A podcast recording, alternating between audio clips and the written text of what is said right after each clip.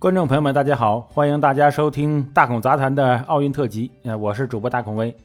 随着许昕、刘诗雯在乒乓球混合双打中告负，中国队在二十六日啊没有获得任何金牌，遭遇了黑色星期一。这是东京奥运会以来第一次啊，在奥运会第三个正式比赛日，中国队存在多个夺金点。然而，从女子一百米蝶泳决赛开始，中国选手却总是与金牌失之交臂。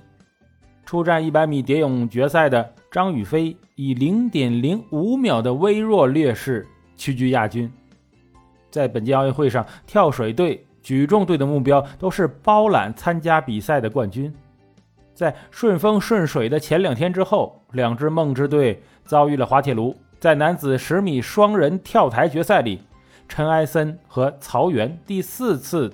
跳出失误，结果被英国组合以一点二三分的微弱优势抢走金牌。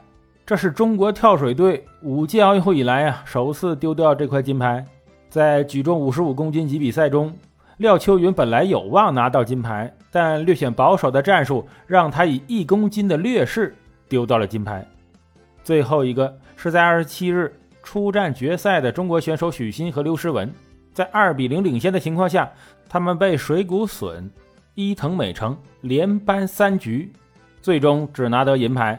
此外，中国体操队在男子团体决赛里拿到铜牌，李冰洁在女子400米自由泳里面拿到铜牌，魏萌获得射击女子双向飞碟铜牌。二十六日没有拿到金牌，中国队在金牌榜上被美国、日本反超。不过拿到四银三铜，中国队依然以十七枚奖牌位居奖牌榜榜首，美国以十四枚排居其次。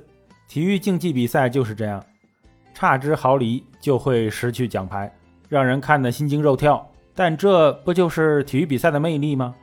如果输赢早已注定的话，那大家还看什么呢？很多时候，上届奥运会获得奖牌的选手，这一届就不一定会再获得。所以，把期望赋予上一届的冠军，这种做法呢，其实不是十分合理的。因为事物都在发展，然后运动员，包括各国的运动员，大家都在进步，谁进步的快，谁进步的慢，这都说不定的。